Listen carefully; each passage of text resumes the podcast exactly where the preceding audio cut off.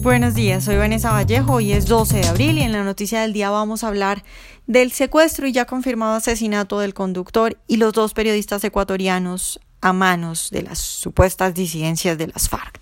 Así le llaman acá los medios de comunicación en Colombia arrodillados a Juan Manuel Santos, a las FARC, a las mismas FARC de siempre que siguen haciendo lo mismo. Ayer, en horas de la tarde, el Frente Oliver Sinisterra sacó un comunicado en el cual dice lo siguiente, les voy a leer. Los gobiernos de Ecuador y Colombia no quisieron salvarle la vida a los tres retenidos y se fueron por la vía militar, haciendo desembarcos en varios puntos donde se encontraban los retenidos, lo cual produjo su muerte. Después de este comunicado en el que las FARC dice que no son ellos los culpables del asesinato, sino las Fuerzas Armadas por intentar rescatarlos, el gobierno de Ecuador y el gobierno de Colombia salieron a decir que no tenían cómo verificar que este comunicado fuera cierto. Bueno, pues hace minutos eh, se ha confirmado que es cierto que fueron asesinados los eh, tres ecuatorianos y lastimosamente esto es algo que se veía venir. Es decir, lo que pedía las FARC, alias Guacho, que es el líder del Frente Oliver Sinisterra en específico, el, líder de eh, las FARC en esa zona fronteriza con el Ecuador para liberar a estos tres periodistas, era que el gobierno ecuatoriano liberara a tres delincuentes de las FARC que están detenidos en el Ecuador. ¿Qué hubiera sucedido si el gobierno ecuatoriano hubiera accedido a esa petición? Bueno, pues que alias Guacho se hubiera convertido en el rey de la zona, le hubieran dado el título ya formal del rey de la zona, se hubiera anotado un golazo. De ahí en adelante sabrían que simplemente tienen que secuestrar a alguien para que el gobierno haga lo que quiera.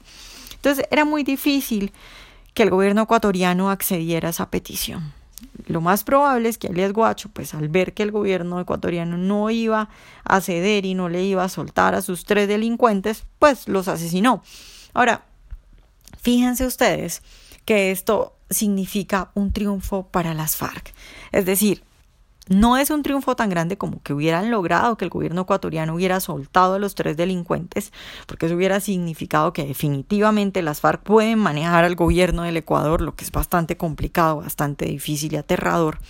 Pero esto sí, sí les apunta un punto a las FARC porque lo que hacen con esto es generar miedo, es mostrar que ellos tienen poder en la zona. Díganme ustedes de ahora en adelante a qué periodista no le va a dar miedo ir a la zona fronteriza a cubrir lo que ocurre o hablar de lo que ocurre, hablar de que las FARC manejan la zona fronteriza entre el Ecuador y Colombia. Eh, esto también sin duda es un problema muy grande que se le viene a Juan Manuel Santos. Primero porque estos señores, los tres ecuatorianos asesinados, son periodistas. Y las diferentes asociaciones de periodistas van a presionar y van a hacer visible lo que ocurre en Colombia. Y segundo, porque es que no son de Colombia, son ecuatorianos. Es decir, en Colombia toda hora matan, secuestran, extorsionan, hacen lo que quiera y pues Juan Manuel Santos tapa esas cosas. Sin embargo, ahora Ecuador va a ser visible lo que sucede en Colombia y es que las FARC siguen delinquiendo, siguen haciendo lo mismo que las FARC mandan en diferentes zonas, en las zonas del narcotráfico, ahí siguen mandando. Ahora bien, este no es el primer ataque, este no es el primer ataque terrorista, no es el primer atentado que hay de parte de las FARC en el Ecuador. El jueves pasado, por ejemplo, hicieron un atentado contra una torre de energía y antes habían puesto un carro bomba que dejó 28 heridos. Entonces, la situación es bastante complicada. O sea, no solamente es lamentable el asesinato de estos tres periodistas, sino que eh, pone sobre la mesa un panorama bastante negro. En Colombia confirmamos con esto una vez más que las FARC siguen haciendo lo mismo, siguen delinquiendo, siguen matando, siguen secuestrando. En el Ecuador, pues se confirma que tienen un problema supremamente grave. Tienen a un grupo guerrillero que está prácticamente controlando la zona fronteriza, que secuestra y asesina. Y pues lo único que, uno podría ver como, algo bueno que se pueda sacar de esto, de, este, de, esta tragedia, de este asesinato terrible de estos tres ecuatorianos, es que digamos que la región se va a dar cuenta por porque Ecuador así lo va a denunciar y porque los grupos de periodistas así lo van a denunciar, que en Colombia sigue pasando lo mismo. Es decir, el secuestro y el asesinato de estos periodistas ya hace más que evidente y hace visible a toda la región que el acuerdo Santos-FARC fue un fracaso, que Santos está engañando a toda la región. A ver si le toca devolver ese premio Nobel de Paz porque ese acuerdo no sirvió para nada. Difícil situación para Colombia y para Ecuador. Y lamentable el desenlace que tuvo esta noticia.